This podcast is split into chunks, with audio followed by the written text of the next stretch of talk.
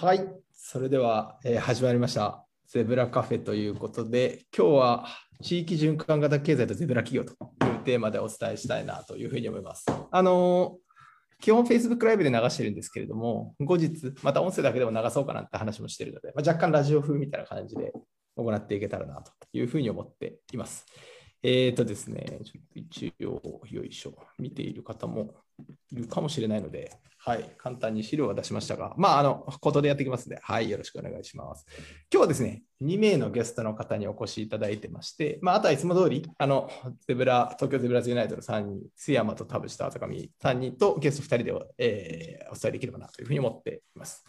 えー、お一人目はですね、浜田裕太さんとおっしゃいまして、株式会社ローカルフラッグの代表取締役をやられています。まあ、細かな自己紹介、事業紹介は後ほどご自身からしていただければなというふうに思っているので割愛しますけれども、まあ、若き企業家というところで地域循環型経済の、まあ、事業を立ち上げていらっしゃいますと。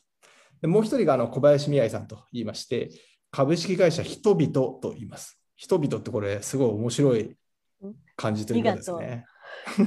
太陽のように、えー、ひらがなでとで人、これで人々というふうに呼ばれています。あの福島県国見町ですね、を中心に活動されているので、こちらも後ほど自己紹介と事業紹介あのしていただければなというふうに思っています。で今日あの初めてお聞きいただく方もいるかもしれないので、まあ、簡単にこの、なんていうんですかね、イベントの出資紹介ですとか、僕らの自己紹介もさせていただけたらなというふうに思っています。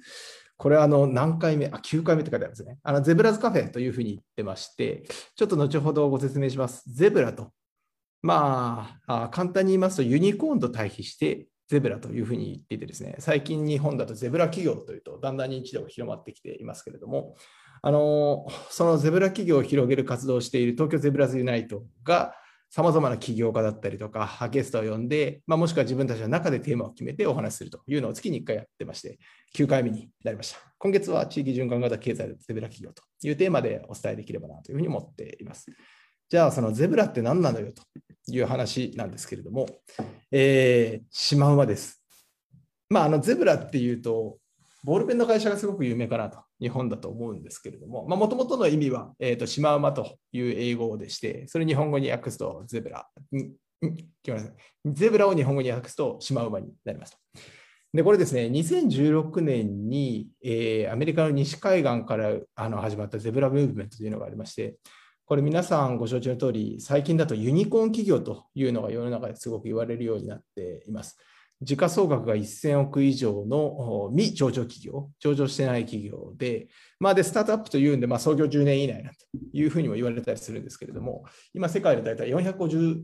会社、450社ぐらいいるんですけれども、あのまあ、簡単に言うと、もう時価総額どんどん上げようと、で上場を目指して大きくなろうということを目指す会社のことなんですけれども、そういうユニコーン型の企業に対してものすごいお金がこう集まりすぎると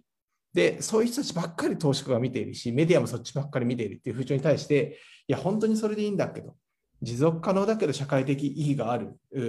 事業をやっていると。で、ユニコーンほど成長しないけど、経済成長もしっかりしていて、雇用も作って、地域コミュニティだったりとか、社会に対してすごく価値を還元している企業もあるけれど、みんな社会ばっかりが、あの、ユニコーン企業の方、投資家だったりとか、地域コミュニティがそっち見すぎてるよねと。いう問題意識もあって、これ1本のブログから実は始まって、2016年から草の根で始まりまして、今、世界中で7000名以上、世界中であの70以上の支部、各国の支部ができてですね、どんどんこのゼブラムーブメントというのが広がっています。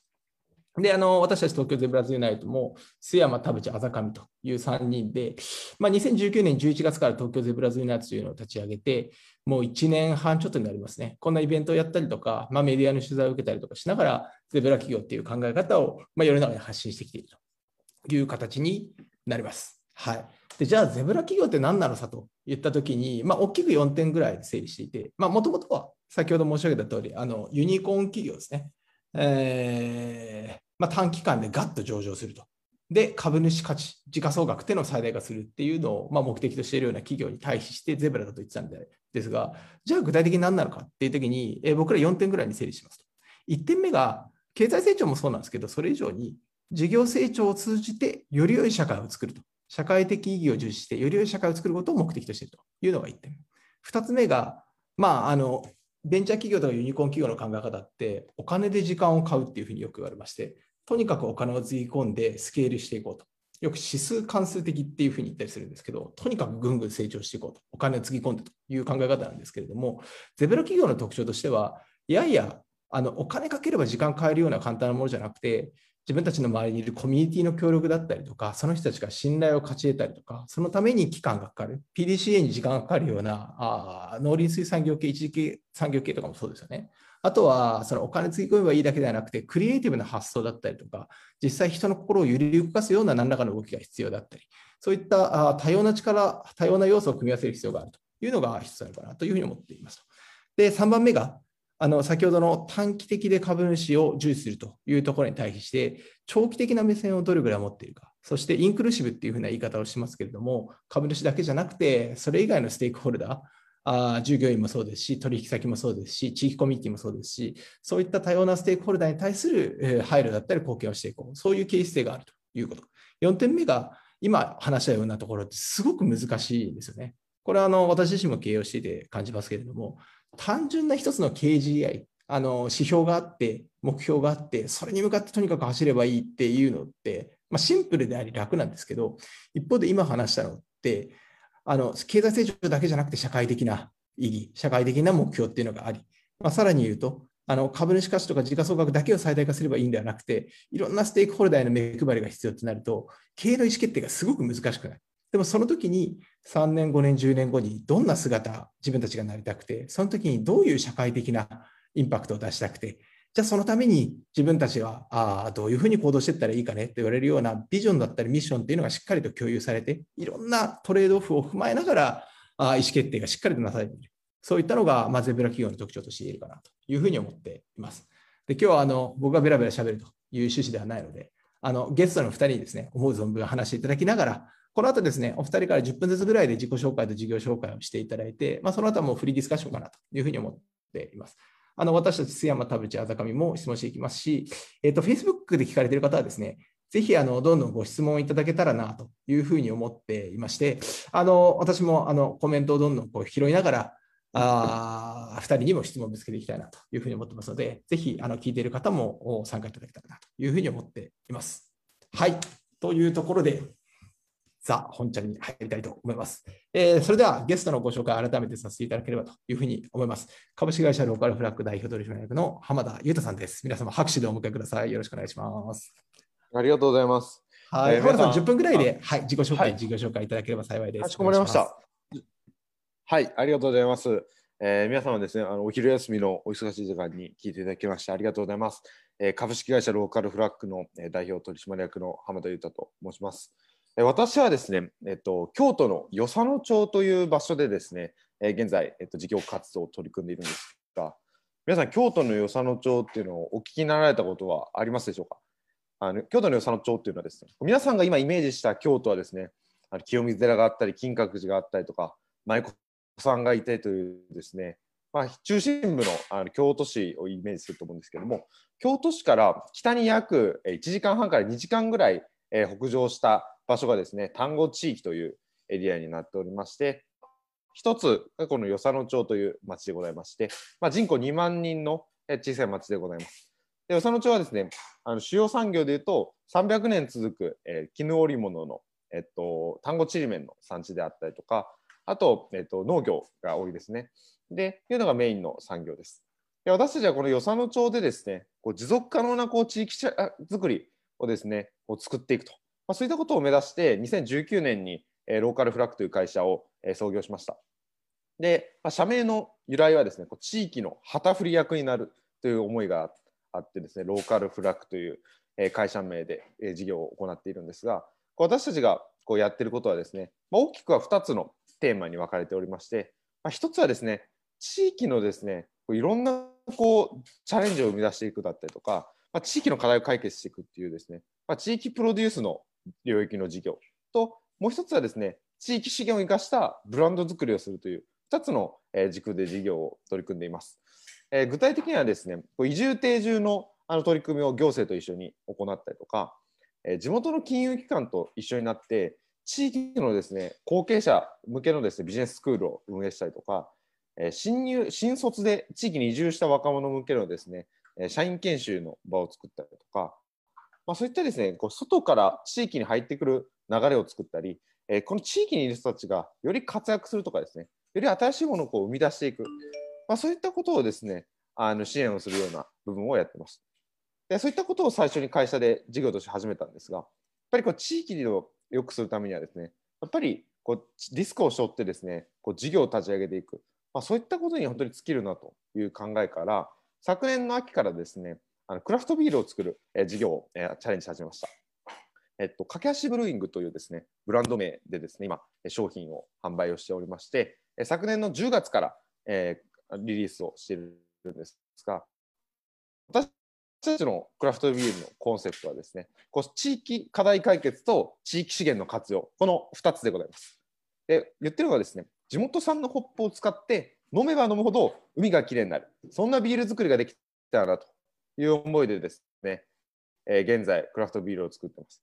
いや飲めば飲むほど海がきれいになるという話をするとですね、そんなわけないだろうと、そんなことできるわけないだろうと、ことよく言われるんですけども、まあ、どういったあの仕組みかというとですね、えっと、私たちの与謝野町にはですね、こう天橋立というですね、日本三景で年間数百万人来るような観光地があるんですが、不栄養化といってですね、こうプラ生活排水だったりとかいろんなものが海に流れ着くことで、えー、環境のプランクトンが増えることでですね、牡蠣が今大量繁殖してるんですね。本当に牡蠣が山積みになってですね、干上がっているような状態で、本当に観光地の素晴らしい景観をですね、損なう原因にもなっていますし、本当にこう夏場とかですね、やっぱり牡蠣の悪臭が漂うような原因になっています。で、この牡蠣をなんとか有効活用できないかというところでですね、自分たちはですね、この牡蠣を使ってビールのろ過だったりとか、水の水質調整できないかなということをですね、最初アイデアとして思い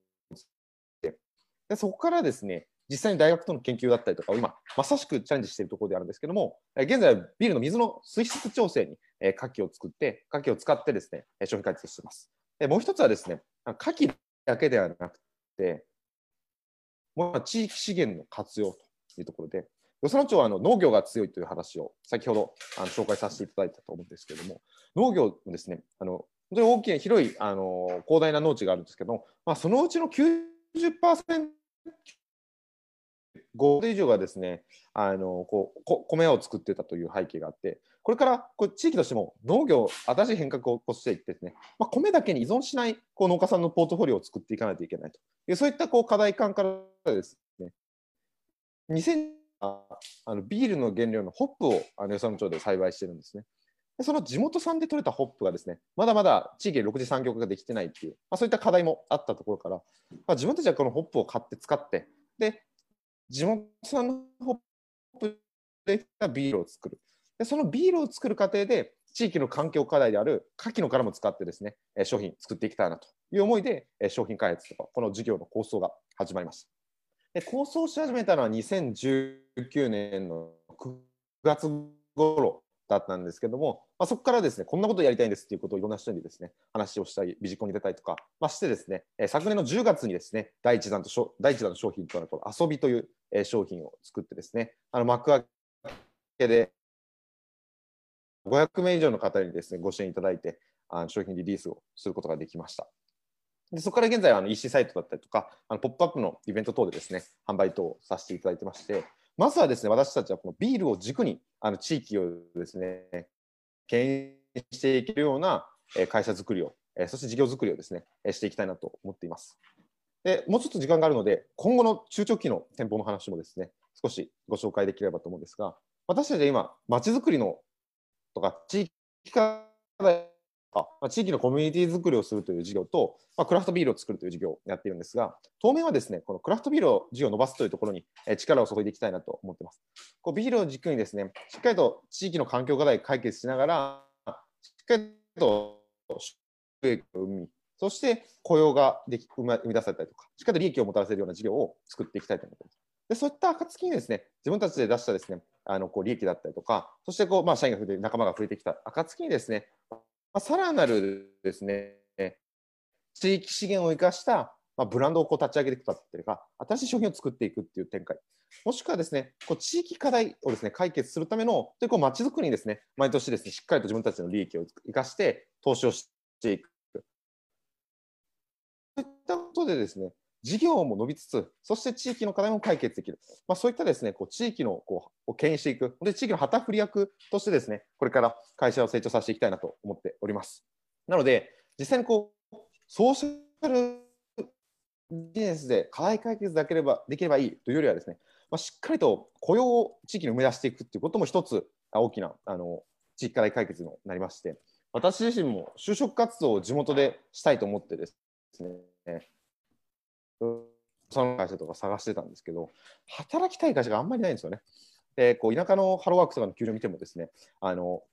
給料17万円ぐらいでですね、あんまりこう楽しくなさそうな仕事がいっぱい並んでてですね、これじゃあ若者を変えてこないという結構まあシビアな現実もあってですね、まあ、そういったところに若い会社で、なおかつクリエイティブで夢のある仕事をして、そしてまあ給料もしっかりと払える、まあ、そういった雇用を自分たちがこう生み出し続ける中で、そして事業の中でも地域の課題を解決していく、まあ、そういったことにこうチャレンジしていきたいなという思いでやってます。なのでまだ創業2年目で、えーと、来月から3年目になるんですけども、まあ、少しずつですけど今3名の社員も入っていただいてですね少しずつ地域にも雇用作りなチャレンジをしております。そういった取り組みをやらせていただいてます。で最近はですねこれゼブラ企業にちょっとまつわる取り組みでいうと一つあってですね、え、今ですね京都で京都と滋賀であのこっそり始まった取り組みなんですけどもソーシャル企業認証制度っていうのが最近始まりましてこれは何かっていうとあの地元の金融機関さんがですね社会的にいいことをしてるとか地域やこう世の中にそしてあの地元にもいいことをしてる会社を、え認定する仕組みを今作ってます。私たちも地元のこの単語地域、京都北部でですね、第1号の案件としてですね、このソーシャル企業認証を受けましてですね、え、先日ですね、受賞をさせていただいたんですけども、でこう今、町としてもですね、こう社会にいい会社をどんどん増やしていくとか、こうまあ、経済性と社会性を両立しながら、しっかりと地域を良くしていこうという会社が、やっぱりこの地域でどんどん今、あの注目されているなというところでですね、このゼブラ企業という概念もですね、もっと地域にですね、浸透させていけるように、これから頑張っていきたいなと思ってます。ということで、ちょうど10分ぐらいですので、簡単に自己紹介と会社紹介を終わります。あ、自己紹介全然しなかったですね。会社の話をずっとしててですね、あの自己紹介してなかった。私、その会社をやってる代表の浜田と申しまして、現在、年齢は24歳、大学在学中に地元で起業して、で大学卒業して今地元でこういった事業をやらせていただいている次第でございます。ということで、皆さん本日はよろしくお願いします。はい、よろしくお願いします。ありがとうございます。素晴らしいですね。もう時間も持っていただいたので、モデレーターとしてはすごいこうほっとしてるのもありますし、いや、喋るもうまいなと思いながらめっちゃ聞いてます。ありがとうございます。あれ若干やっぱりあの音声飛んでるところもあるかもしれないので、後で喋るときにはあの画面をオフにしていただいたりとか、まあ、ズームの画面ちっちゃくしていただくと、あの通信環境が良くなりやすいかなと思います。ちょっと後でいろいろご質問したいと思います。いや刺激受けますね。今の話聞いて小林さんも刺激受けたんじゃないかなと思いますけど、まあ、10分ぐらいで自己紹介と授業紹介あのしていただければと思います。あ、一瞬、食べてさん何かあります？いや、いやマイクを外してるから大丈夫ですか？はい。わかりました。じゃあ大丈夫です。はい。じゃあ小林さんすみません。自己紹介、授業紹介お願いできればと思います。よろしくお願いします。いや、ソーシャル企業認証とか知らなかったんですけど。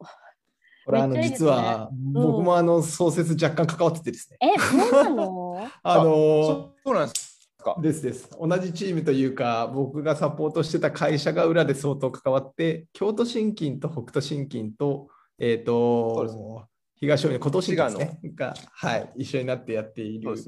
認証制度で、ね、じゃあ東北はまだなんだ。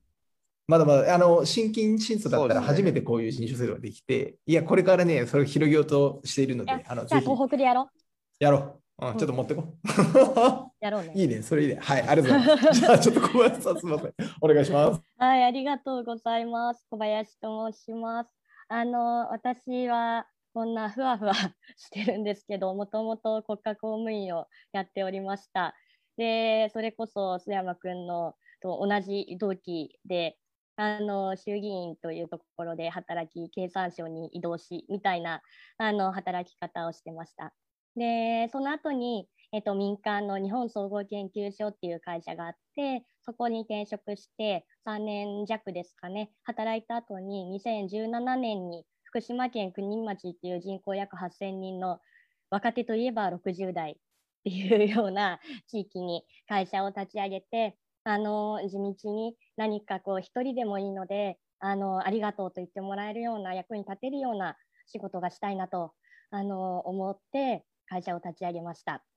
で私たちのやりまあ、やってることはあの新しい地域の資源っていうものを私たちの目線で捉えてあの発掘して磨いてプロダクトなりあのサービスなりにして展開をしていくっていうふうにやっているんですけれどもあの私のやりたいことはもう公務員時代から2つあって1個目がどうやったら本当にローカル経済圏と言われる地方において若い人たちが働きたいと思える産業が作っていけるかそれがどうやったら補助金だけではなく公金だけではなく持続可能な形で私たちがあの次世代に残していくか。このあの地方での産業づくりこれからの人口が減っていく時代に合わせた産業づくりっていうのを私たちが完全に答えを持ってやっているわけではなくってどうやったらできるかっていうことをトライアンドエラーであの繰り返しながら事業を構築していきたいというふうな思いで始めました。でもう一個はあのー、そこに女性活躍っていうところがもう一個やりたいことなんですね。で須山君は私が鉄の女のように働いていた時代のからの友達なので信じられないと思うんですけどあの正直サラリーマンで働いていた約10年間本当につらかったんですよね。一応こうなんていうか一般職か総合総合職かって言われたら総合職の方で入りあのとにかくやっぱりどうしても男性が多い職場の中でじゃあどうやったら今の仕組みの中の今の仕組みの中の評価に合わせて働くかって考えた時にやっぱり長時間労働だったりいろいろな あの 配慮だったりとかいかにわきまえて働くかっていうところは本当にすごい悩みながら実は働いていましてでもう何年もね、サラリーマンで働いてた時は、10円ハゲができてたんですよね。だからこう、ショートカットにできなかったっていうようなぐらい、本当にこう、精神的にも肉体的にも、どこの会社で働いても、職を変えてみたものの、どこも一緒だなと思って、で、やっぱり女性が、あの女性活躍って私たちがこう社会人になった頃から言われ始めて、これが本当に女性が活躍してると言える社会なのかっていうことに非常にこう職場では言えない疑問みたいな違和感みたいなのをずっと抱えて働いてきました。でそれは東京の大企業でも地方でもあのあまり変わらなくて。で地方で言えばあの性別役割分担みたいな悪気はないんだけれども例えば必ず何歳になっても女性がお茶を出す。女性だけ制服とか。あのそういったやっぱり文化がまだまだ残っているところもあってそれで本当にあの女性も含めて若い人たちが働きたい地域になるのかというところは非常に疑問に思ってきたんですね。今までこう地方創生とかってこういかにこう地域を活性化するかまあ、要はちゃんと産業として成り立つかみたいなところにとかコミュニティっていうところに注力されてきたんですけれどもやっぱりこう日本全国が抱えるそういうあの年功序列だったり女性活躍だったりっていう分野での構造的な課題があると思っていてこのあの地域かける女性活躍っていうところの掛け合わせであのサービスを展開していきたいっていう思いが強くあって今あのやっているというようなところになります。じゃあ具体的に何やってるのかっていうところで大きく2つあります。1個目が、あの農産物の流通事業をやっています。でね、私は本当にね、なんで福島かっていうと、本当に福島が好きなんですよね。福島が本当に好きで、あの何かこう地域の役に立ちたいというふうに考えた時に、やっぱり原発事故の影響っていうのはないと言えないんですよね。一回価格が下がった流通構造っていうのを変えていくのは非常にいろんなことがあって非常に大変。だけれども、その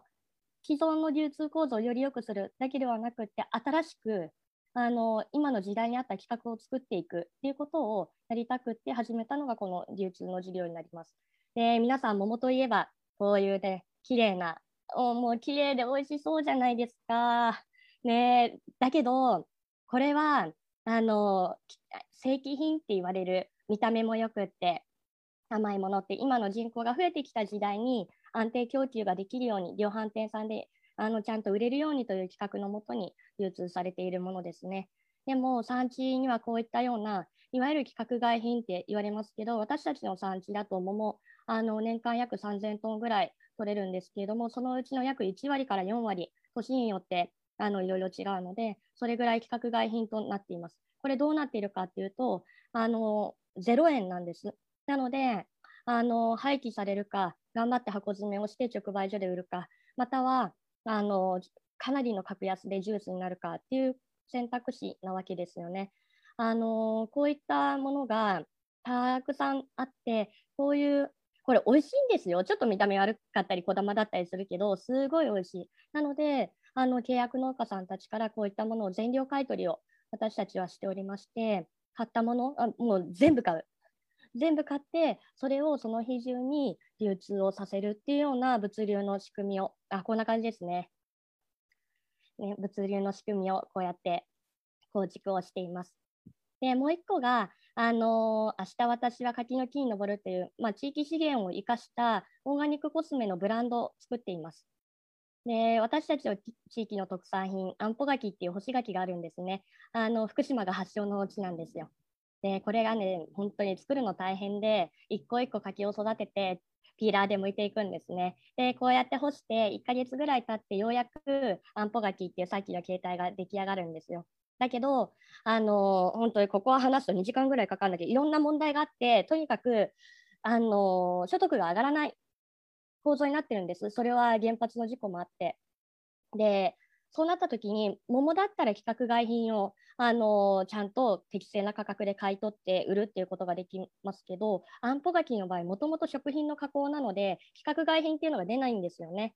でそうなった時に農家さんの所得を上げるっていうふうに考えた時にこの未利用資源柿の皮っていうのに目をつけてこの柿の皮の研究分析をあの、もう4年前かなに 始めました。でそこで、あの、成分いい成分の抽出ができたので具体的にはポリフェノール、まあ、柿タンニンっていうところなんですけれどもあのそれが豊富に取れるような抽出方法が見つかったのであのオーガニックコスメ明日私は柿の木に登るというブランドを立ち上げて1年になります。でこれねデリケートゾーンに使用できるブランドなんです。でデリケートゾーンの話は今日ちょっと割愛しますけれども女性が、あの自分の心と体をケアするにあたっていいバロメーターになる大事な、あの科学科学的なエビデンスのある部分なので、あのこれこれをプロダクトを通して女性が1日10秒でもいいので自分の心と体をケアして自分自身が倒れる前に自分の状態に気づいていくそんな一人一人の女性のライフスタイル文化っていうものを発信したくてこんなブランドを3年かけて開発して立ち上げました。よかったらあのインスタとかもやってるので、明日私は柿の木に登るであの検索して見てみてください。ちょうど10分ぐらいですかね。はい、ありがとうございます。もう今日は2人のゲストがなんかもあれですね、タイムマネジメントもしていただけるし、もうあまりにもメッセージ性が強くて、僕が言うことあんまなんもないなみたいなのも思いましたけど、いやー、2人とも素晴らしいですね。あの、聞きたいことはすごいたくさんあるんですけれども、えっと、まずその事業を立ち上げられた、まあ、経緯少しお話いただきましたけど、それぞれから、そもそもなぜその事業に取り組もうと思われたのか、ちょっと浜田さんの方からぜひよろしければお伺いしたいなと思ってるんですけど、あの地元という話と、はい、まずはそのビールの前に地元のこう地域資源をこう見える化していったり、はい、若者を応援していくみたいな話をされてましたけど、なんでそこをやろうと思ったのか。世の中多分いろんな選択肢があって、浜田さんだったら多分いろんなところが引きたまったと思うんですけど、なぜそこで起業されたのか。そうですね。はい、あの高校生の時からですね、私はあの地域課題解決とか、まちづくりを将来やりたいなっていうのをおぼろげながら思ってまして、で、それは何がきっかけだったのかっていうと、高校生の時に地元のイベントのお手伝いするとか、なんかボランティアで手伝うとか、そういったことをなんかやったりしてたんですよね。で、そういったことで地域に関わってると、地域のですね、おじさんたちがですね、いや、この町はもう同設されていくからあかんぞみたいなとかですね、あの、こう何、なんか行政が頑張らんからこんな風になってるんだとかですね、もうこれからも若いやつらが頑張らなあかんから、君らにかかってるぞだったりとかですね、あのもうこんな街を追ってもしゃあないから都会で働いた方がええぞとかですね。いろいろとこう言われたんですね。で、まあ、言われたとかそういうことを言う人もやっぱ多くて。で、まあ、実際にはそうではないかったんです。そうでもない人もいますけどもやっぱりなんか自分の住んでる街なのにもかかわらずなんかこう誰かが悪いとかもうどうせダメだとかなんか誰かが何かやってくれないからこうなったんだみたいなですね。ものすごい他人事というかですねこう自分事じゃないなっていうことを感じてなんか自分の住んでる街のことは、やっぱり住んでる自分たちが考えて、自分たちが良くなるように、良くしていくために行動していくっていうことが、ものすごい大事なんだろうなっていうのと、まあ、ちょうどその時からマスダレポートっていうのが出て、人口減少で消滅する時代があるっていうのが言われ始めた時期だったんですけども、まあ、そういったことを踏まえた時にやっぱり自分たちの町は自分たちで何とかしていく、まあ、そういったこことを持ってる住民が多い町は少なくても長く続くしそうじゃなかったら本当にこう本当に廃れていく地域が出てくるんだろうなと思った時に自分の地元がなくなるのが純粋に嫌だったなという、まあ、そういったところの感情から、まあ、将来まちづくりやりたいなっていうので大学生になって。でただいきなり起業するとか全く考えてなくてあの3年ぐらい働いて辞めて帰ろうかなとかもありましたし最初はそもそも起業じゃなくて政治家になろうとか思ったりもしたことがあったんですよ。で議員になったら変わるんじゃないかとか思ったんですけどで議員のインターンシップに行ってですねいろいろと活動した結果ですね議員になっても多分変わらないなということも 感じてですねこれやっぱりビジネスでこうやるこういうことをもっと増えたらいいよねっていうこう事例を自分たちで作り上げていくとか、えー、実際にじゃああの事業を通じて本当にこういいお金税金の使い方するように一緒に行政と仕事をするとかも含めですねあのこう地域課題解決をビジネスという切り口であの取り組んでいきたいなと思うようになりました。ちょっと長くなりました。こんなところですかね、会社を作る背景は。ありがとうございます。もう一つだけ、先ほどもともとは地域おこしのその、はい、なんですかね、地域資源をこう見える化してたりとか、あとはその後継者の育成みたいなことをされていったと。はい、で、その中で具体的に一つの事業っていうんでクラフトビールをやろうと思って、今後はまずはそれに注力していこうかっておっしゃってたと思うんですけど、はい、なぜそこに注力していこうと思ったんですか？そのストレート直接的って意味で言ったら、地域資源をより見える化するとか、そういう人を応援する方が直接的ではあると思うんですけど、そこはどう思いますか？あそれで言うと、本当にあのそうで、まあ、あのそうですね、まずあの最初はそのいわゆる地域コーディネーター的な事業を多分最初始めてやり始めたんですけどもこう確かにものすごい地域に今ない役割で必要でかつやるべきことだなというのはものすごい感じたんですがやっぱりそういった取り組みとか活動がですね、まあ、あまりにもそのあの全国各地見渡してもやっぱり行政の財政財源だったりとか、まあ、事業ありきでですねやっぱりあの行われているようなやっぱ現状があった時にまあ予算がこうあの、まあ、なくなったらどうするんだみたいな、まあ、こともそうですし、まあ、そういった形でやっていくとこう行政のこう予算がついてるからできることできないことみたいなのがあってですね本当は自分たちの作りたい街を作るためにやるってやり始めたことがなんか知らん間に行政の作りたい街づくりに賛同する会社になりなってしまうみたいなこともあるんだろうなと思った時にやっぱりあの自分たちが一定の事業を作ってそこの利益でこういう街を作りたいということにあの投資をしていくとかコミットしていけるっていうのはものすごい必要なんだろうなっていうのが一つと。やっぱりもう一つあったのはやっぱり雇用を生み出すっていうことがものすごい大事だなと思った時にやはり地域コーディネートの事業だけではなかなか雇用がどんどん増やしていけるっていうところも、まあ、限度があるなっていうところで、まあ、実業というか、しっかりと分かりやすい商品作って売っていくっていう。まあ、そういった事業にこう足を踏み入れたっていう感じです、ね、なるほど。なるほど。ありがとうございます。いやー、なんかめっちゃいろいろ聞きたいことがあるものの時間も限られてるんで、ちょっとあの小林さんの方に行きたいなと思います。小林さん、先ほどいろいろお話ししていただきました、そこに福島が好きだから福島でやっているというところもありました。ちょっとあの過去のところにも触れるんですけれど、えっと、なんでその地域とか福島でやろうと思ったのか、うん、その一つの軸としては、地方創生地域ローカル経済圏を作るところになんで興味が向いたのかっていうところが1点目と、2つ目が、えーと、いろんな地域がある中で、なぜ福島にしたのかっていうところを聞いてもいいですか？うん、いやこういう話なかなかすることない だけどさ、まあ、ね、あの私たちがさ社会人1年目の時に東日本大震災起きたじゃん。で、ね、当時私は衆議院の臨海館の地下2階にいたんだよね。で、うん、あなんかとんでもないことが起きたなっていう風な感覚でいたんだけどあのあっという間に身の回りから食料がなくなり、うん、で衆議院ってさなんかテレビいっぱいあって全部の局がなんかなんか流れててでやっぱ津波の映像もそうだしその後の原発事故の映像もそうだしなんか永田町霞が関って身近なところでいろんな物事が動いているのに、うん、なんて自分は無力なんだろうって。あ私こう見えて結構意外と真面目じゃん？なんか ちょっとちょっと真面目じゃん。なんか根が。いやあのすごく真面目なのは知ってますだ。からなんかすごいなんか本当にこのまま私ここで働いてていいのかっていうなんか人の人としての尊厳っていうかなんかそういうこう罪悪感みたいな出てきたんですよね。なんか、ね。はい、うん、やっぱり電力がさ福島から来てる東京生まれだけどさ知らなかったし、うん。そうね、そういうやっぱりあの社会の背景について目を向けるきっかけがやっぱりあって何かこう役に立ちたいっていうことをずっと思ってボランティア行ったりとかでよりあのあまあだからボランティア行っても役に立たないことが分かった 役に立たなかったのね。で、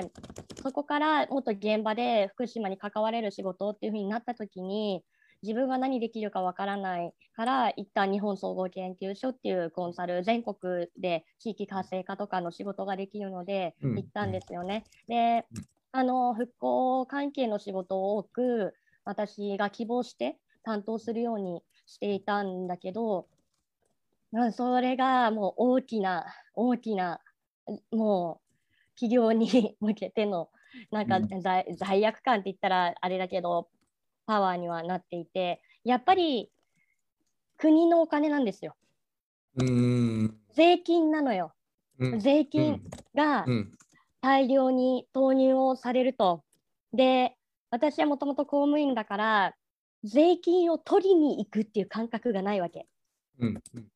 だけどやっぱり予算化されて、あのー、そうやって大きな会社が福島はまだお金がつくからっていうことでどんどんどんどんあの事業規模を大きくしてもっとこれが必要だあれが必要だって本当は必要ないでしょって思うことだったりとか、うん、そういったことを自分がなんかそういうことに加担してしまっているんじゃないかってすごい罪悪感だったんですよね。うんうん、で、そこで思い悩んで10円ハゲいっぱいできたんですけど、うん、なるほどそのそうそうそう。それであれば大きな、ね、大企業だったらお金あるし人もいるしひょっとしたら大きなインパクトっていうものを出せるかもしれないと思ってたけど、うん、そうじゃない自分に嘘のつかないあの働き方がしたいと思った時にまずは小さくてもいいから本当に地域のプレイヤーとして自分があの事業を新しく立ち上げていくっていうことを選びましたね。なるほど。もともと企業は結構前から考えてたんです考えてない、全く考えてない。でそれこそ 選択肢がなかった。だって大企業でも合わないし、うん、なんか自治体でははもう働きたいと思えないわけ。もうなんかさ、何それみたいな、あこれ中継されてるんだよね、これ何それみたいなさ、やっぱお、うん、思うんだよね。なるほど、何それと、うん、それは自治体の動きとか見てて。やっぱりさ、ほら、国よりもよっぽど年功序列だよね。うん、そうね、そういうところでやっぱり自分がその環境で上に行くまで待てない、何かをするのに待たなきゃいけないっていうことがやっぱり無理だった。うん。うん。うんなるほどね。まあそうだよね。なるほど。いやそのちょっとだけコメントを挟むと、まあ必要がないものを必要だ必要だって言ってるよね。地方の人たちもそうだし、地方自治体もそうだし、国もそうだし、なんかみんな分かりながらこう、なんか何なんだろうね。あの、騙し合ってると言ったらなんだけれども、まあそっちの方が物事うまく収まってお金が回るからっていうだけでやって、持続可能なじゃない形で、本当回ってるよなっていうのは、自分も経産省にいてすごく感じて、それが嫌で辞めたっていうのはまあ一つあるね。そうそう。だからさ、初め私なんてさ、こう、縁もゆかりもないところだったから、うんうんあの事業計画もなく会社立ち上げてるから定款見たらびっくりすると思うけど、世の中にある私が思いつくあらゆる事業の目的が書いてあるの。なるほど、なるほど。そうそうそう何をやるかわかんないけどやっぱり地域の人たちが求めるものとか本当の課題ってなんだろうっていうところをあのちゃんと時間をかけて話さないとわからなくて。なので、そういうまずは地域の課題とか、本当にその人個人抱えているあの課題っていうところを整理しようと思って、あの事業計画なく立ち上げた感じだね。なるほど。ちょっとじゃあそこから行って、えっと、2つあるんですけど、今度あ小林さんに聞いてみたいんですけど、まさにそこで見えてきた、ちょっとこれまでの話と重なるところあると思うんですけど、地域の本当の課題って何だっていうところが一つ。で、2つ目が、それ実際にじゃあ事業をやっていく中で直面していく地域ならではの、特に小林さんとかはあの都心でも結構働いてたと思うんで、地域ならではの事業や進めていく上での課題、事業課題って何がありますか？本当の課題。地域の本当の課題、地域の人が本当に求めているもの、本当の課題ってやっぱ時間かけないと分かんないんだよ。まあもちろん今でも完全に来てないかもしれないですけど、そういうことね。今見えているところでどんなことを感じているのかなと思って。あの本質的な課題っていうよりも、まず短期の課題っていうところで事業は作ったんだよね。つまり。あのやっぱり信頼をあのしてもらうためにも、うん今ある課題を解決するっていうふうに考えたときに、うん福島の場合は特にあの原発事故以降に固定化されてしまった風評被害という名のもとの流通構造の問題だよね、価格が上がらなないるほど。なるほど。固定化されてしまって戻せない棚が戻らないなるほど。うんうんうん、そこをあの新しく開いていくうん。うん。それによってあのうちは1人当たり100万円の所得が上がるうんっていうことをあの目指してやっていてうんうんでそこのまずはちゃんとお金という形で、うんあのちゃんと稼げることを示していくっていうのが大事だと思う。なるほど。なるほど。めっちゃ浜田さんがうなずいてます。いや、ものすごい大事だなと思いまして。うん。それはやっぱりあれですか、同じようなところを感じらっしゃるあ、浜田さん、若干あれかな？そうですね。あ、そうですね。あの、まあ、ただ我々とか、その、いわゆる風評被害的なところで値が上がらないっていうのは、あの、その地域は違うんじゃな。やっぱり地域としてやっぱり所得どう上げていくかみたいなところが、やっぱり、あの、本質というか、なんか、あの、何でしょう結構大きいところだなと思ってまして、うんでうんでそこがこう上がってくると、なんかは働きたい人が増えてきて、街人が増えてきますし。でまた新しいものとサービスがまあ充充実しますし、まあ、地域経済としてもですね、より発展していくっていうところがあるので、真正面からこう、そこをチャレンジするっていうのはめっちゃ大事だな。なるほど。ありがとうございます。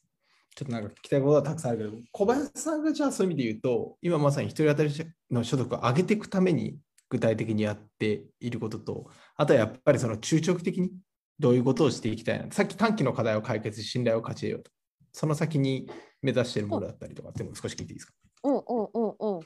まずその所得を上げるためにあの今までお金になっていなかったものをあのお金にするっていうことがうん。うん。基本で、もうねびっくりするよ。一回来てなんかもうねもうびっくりするぐらい、うん。これがお金にできてないのっていうものが歩けば見つかるみたいな本。えすごいよ。すごいの本当にもう。お宝の地域。なる。ほど。それをお宝だと認識されないんだよね。なので、あの例えば、まあ、規格外品の桃とかもそうだけれども、うんうん。あのただお金になってなかったから買い取ってくれるからいいっていう話じゃなくって、うん。あの農家さんにとってはその箱詰めのコスト人件費もそうだしそもそも体がそんな動かないとか面倒くさいことをしたくないとか、いろいろあってそのそれをお金にするためにやらなきゃいけないコスト軽減みたいなものをうん。あの一生懸命考えて構築していきましたね。うんうん、なるほど。あと中長期的にはやっぱりそういうふうになってくると、あの徐々に徐々に稼げるっていうふうになってくるじゃないですか。あと新しいことってできるんだとかね。うん。あのマインドの変化もそうだけど、それによって、あのもう高齢化してるので、うん。それこそ若い人が入ってくる。で若い人たちだけじゃなくってちゃんとデジタルっていうところも活用していく。っうんうんていうところを将来的には目指してます。なるほど、ありがとうございます。今まさに Facebook ですごくいい質問が来ました。まあコメントから来てるんですけど、その、あの、村社会的な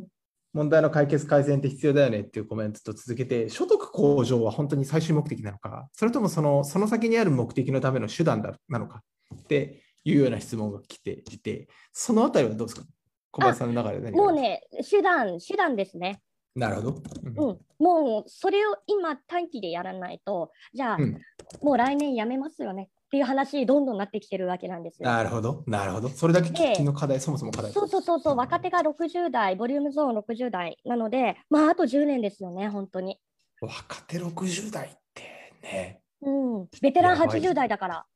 うん、ベテラン80代、80代の、でも80代の人の元気。な元気だったり、ちょっとやっぱり病院通ってたり、入院したりとか、いろいろあるよね。うんなるほど、なるほど。なるほど、面白い。逆にちょっと浜田さんにもお伺いしたいんですけど、はい浜田さんが地域で、まあ、これまでその地域おこしをやっていたり、今ビールをやり始めて、地域ならではで感じている課題って何かありますか？授業やっていく上で。これが難しい。あそれですね。だからその僕自身が今最近感じてる課題とかで言うと、うんうん。あの相談できる人が本当に少ないっていうのは地域の課題だなというもうちょっと具体的に言うとどんな感じですか？で、えー例えば例えばですねあの相談できる人というかいうは高い志を持って事業をしようと思った時に、えーっとこう何でしょうね自分に厳しい環境ではないみたいな課題としてあってうん。例えば一例を挙げるとですねあの銀行にですね事業計画書を持っていったら驚かれたことがあってですね。なるほど。何かっていうと地域のあの昔ながらのお店屋さんだったりとか飲食店さんとかって別あのなんか事業計画を作り込んだりとか何でしょうね、まあ、予実管理をしてあのとか四半期であ振り返ったりとかっていう特にせずにあ、まあ、しなくてもまあ回るっていうのともともとやってこられなかったみたいなのがあって、まあ、地域のこう金金融機関になるなるほどあの金金融機関の窓口のあの担当の人が話を聞いてでそれを事業計画書にまとめるみたいなことが結構風習で今日あったりされて、まあ、そういった会社さんも結構あったりするんですね。まあそういった中でですねあの事業計画を作っていったらこう、まあ、驚かれるみたいなうんところで言うと、まあ、何でしょうね若くてちょっとやってるからなんかいいよねすごいよねって言っていただけるんですけどもそれはなんか確かにそう思っていただけるのはありがたいんですけどこうさらなるこう事業をこう伸ばしていくとか会社を成長させていくってかなった時にもっとですねこ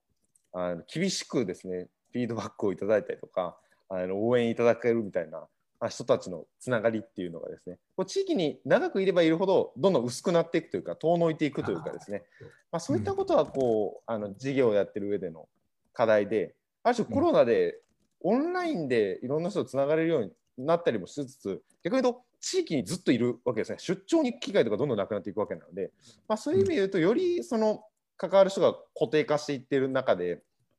なんかこうしっかりと自分に厳しくあのやっていくっていうのはこれから大事だなっていうのは最近ものすごい感じてます。なるほど。そのあたりどうですか、小林さんは？わかるって言ってました全くいやよ。全く全く同じ。だから経営支援みたいなの皆無だよね。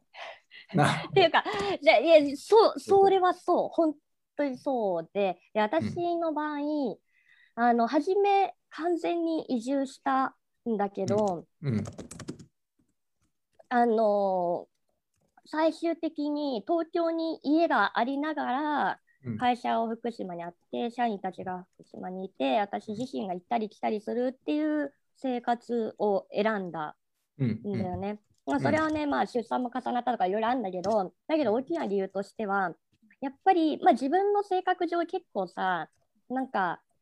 影響されちゃうんだよね、環境に。だから例えばさ、国家公務員だった時なんかみんなが長時間労働でさ、それがこう評価されるんだったら、その中でさらにトップに行こうみたいなぐらいのさ、長時間労働とかさ。まあ実際トップで働いてましたね。俺の運びの時。はい。だからそうなっちゃうのよ、私。でそれを自覚してるから、あの地域だけにいると自分のあの視野が狭くなることがもう分かってるのね。なので、あえて東京という拠点だったり、別のエリアを持つことで、うん、あの自分の少なくとも思考の範囲を狭めないとか、新しい目線っていうのを常に忘れないっていうことを大事にしていて、それが結果、あの地域で、この会社としても、やっぱり役に立つ、うん、私たちのやっぱり新しいことをやっていく組織なので、あのそんなライフスタイルを選んでいますね。なるほど、なるほど。ありがとうございます。あの、よりいろいろ深掘っていきたいところはありますが、もうあと10分弱になってきて、あの、うちの2人からも質問とかコメントありそうなので、お二人からどうですか？あざかみさん、田淵さんから何かもしもコメント、質問あれば。はい、じゃあ、ちょうどミュートを解いたので、私からいきましょうか。はい、ミュートを解いたのは、なんか笑い声とか入った方がリアルかなと思ったというだけです。なんか、須山さんが敏感に反応しそうだから、なかなか解けなかったんですが、あのー今の話にちょっと関係するかもしれないんですけど なんか私がよくこう思ってるっていうかこうどうどんなのが理想的なのかなってこう特に地方にいらっしゃる方に話した時に思うんですけどあのー、お話お二人ともお話しされてたみたいにまずやっぱりその、えー、起業されてる理由とかご自身が将来目指してることとか与えたいインパクトみたいなのってやっぱりその地元の人とか地元にいるステークホルダーとか地元っていうとこすごいあるじゃないですか。でまあそうするとやっぱ地元の中でいろんなことを活性化したりとかさっきみたいに眠ってる宝を拾ったりとかっていうことがあると思うんですけど一方で、まあ、浜田さんもおっしゃってたみたいに全体的に人口が減少していったりとかやっぱりその時代的に地元だけではやっていけないっていうこう背景とか環境があってかつ、まあ、テクノロジーの進化とかあって、まあ、さっきの Zoom の話とかもあったりしましたけどもしくは物理的にまあ新幹線で移動とかもできるしその外に出るっていうことも可能な時代だと思うんです。それはまあ日本の中もそうかもしれないし、もうちょっと言ったら日本から出てとかって言ってもデジタル使えば今時だったらできるかもしれないし、なんかその辺のこのローカルとその、まあ、グローバルというとちょっと言い過ぎかもしれないですけど、まあ、まず日本でもいいですけど、ローカルとその外のこうバランスっていうのをなんかどういうふうに取っていくのがいいのか、ちょっと私も全然あの答えがないので、あのこういうこういうのとこういうので比べて割合でとかも言えないんですけど、なんか何でもいいんですけど、まあ、さっき宮井さんちょっとそれに近いこと言ってたと思うんですけど、なんか方法みたいなのも含めて、もしなんかアイデアとかあの妄想でも構わないのであれば教えてほしいです。あの私がずっと、あ、ごめんね、喋っちゃった。いえ、いいぞ、小林さんどうぞ。思いが溢れてる感じで。はい。いや、あの、本当にあった方がいいと思う制度が、もうちょっとなんかこう、地域の、例えば、あの、ドン、ドンってある、まあ、伝統的な会社もそうだし、自治体とかもそうなんだけど、うん、中間管理職の出向制度をちゃんとした方がいいと思っていて、要は例えば、あの上の方の方が、うん、あの大きな方針を出して、うん、まあ、大きな方針なので、まあ、その通りだなっていうことも具体的な現場に落ちるあのサービスとか事業にの中でもその中の権力闘争みたいなこんな、うん、でなんかわけわかんないごちゃごちゃになっちゃって、うん、あのよくわかんないの出てくるみたいなのが多いんですよね。で結局やっぱ外を知らないとかその組織の中だけでやってきてると、どうしてもあの視野が狭くなったりとか新しい選択肢っていうのが受け入れがたい文化が定着して、それが何十年もやっぱり続くわけなんですよね。でそれってすごい何かを地域で協業するとかなった時も、めちゃめちゃ難しくてそこを変えるのって。若い人とか上と合意したところでなんですよね。なのでそういったあの、まあ、中間管理職的な人とか若手もそうだけどもっと人材の交流だったりそれこそオンラインとかでもいいんだけれども外とのつながりとか新しい文化で、うんあの仕事をしてみるみたいな環境を強制的に作るっていうのは本当大事なんじゃないかってうん最近思います。なるほど。ありがとうございます。今のところも含めて、今の話は、まあ、実際とか、あ、どうぞどうぞ、浜田さん。あそう僕もそのどんどんその地域と都市部のバランスみたいなの言うと僕は地域で根ざしてやる企業もどんどん外に出ていったらいいんじゃないかというのはやっぱ思っていてで一方でなんか一番大事なのはなんかいわゆるそのホームタウンというかですねあの自分たちが根ざしたい地元っていうのをしっかり決めて軸足はそこに置いておくっていうことがものすごい大事だなと思っててこうなんかこうだから地域を拠点とか軸足に置くわけでサービスをその地域だけしかやらないっていうのはあの別だなと思ってて。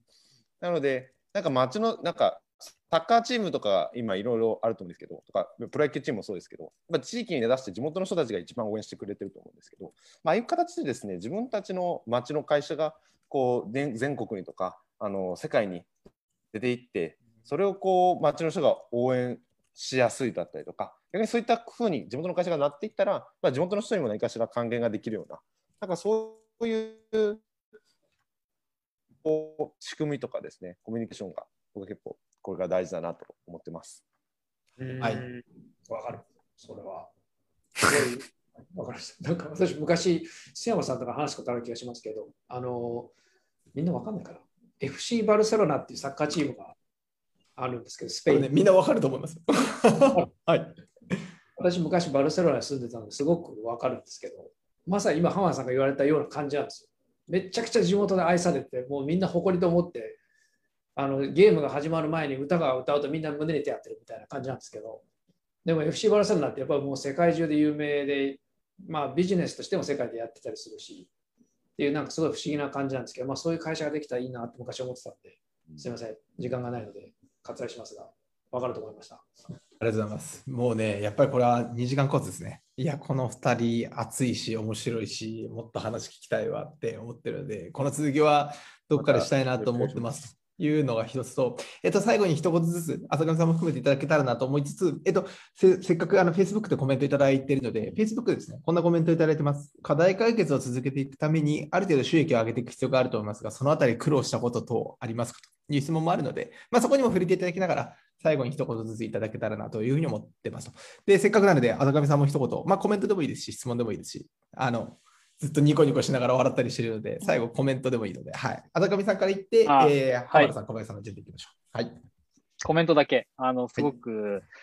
これからがディスカッションタイムだなっていう感じで、アジェンダ設定ができたところという感じが、すごく楽しかったです。あの、今日メディアの人とも話しても、やっぱこういうキーワードというかトピックが、あの、すごくユニコーンというか、スタートアップ、テック系のスタートアップの情報が多かった中ですごく重要だなっていう話もしてたので、また、あの、メディアの皆さんにも、あの、お二人の情報とか、我々の周りの情報も伝えつつ広げていければなと思ってます。今日はありがとうございました。はい、ありがとうございます。じゃあ、もしよければ、浜田さんの方から最後コメントと、はい。先ほどの、まあ、はい収益上げるところで困ったところ。ありがとうございました。はい。それで言うと、まあ、今まさしくどんどん収益を上げていこうというフェーズなので、まあ、日々困って、頑張って、もがいている、まあ、ところではあるんですけども、まあ、やっぱそこを乗り越えてですね、本当に地域経営していけるように、えーこれからなっていきたいと思いますので、皆さんぜひあの応援いただけたらと思いますので、与謝野町にぜひお越しいただけたらと思います。あと僕らのビールも駆け足ブルーイングで調べたら買えますので、ぜひお買い上げください。今日はありがとうございました。ありがとうございます。はい、じゃあ、小林さん、どうぞ。はい、今日はありがとうございました。あの収益の面で言えば、私が、まあ、最初、事業計画なく立ち上げたっていうところでも分かる通り、まあ、ないので、何をやるかも分かんないので、借りれないわけですよ。借りれないし、別に出資してもらえるわけでもない。だから、困ってないことってなくって、もう自己資金でボーンとつぎ込んで、ヒューってなりながら 初め立ち上げてきて、ようやく安定、だんだん安定してきたかなっていう感じで、もちろん困ってないことなんて全くないので、これからちゃんと成長させていけるように頑張りたいと思ってます。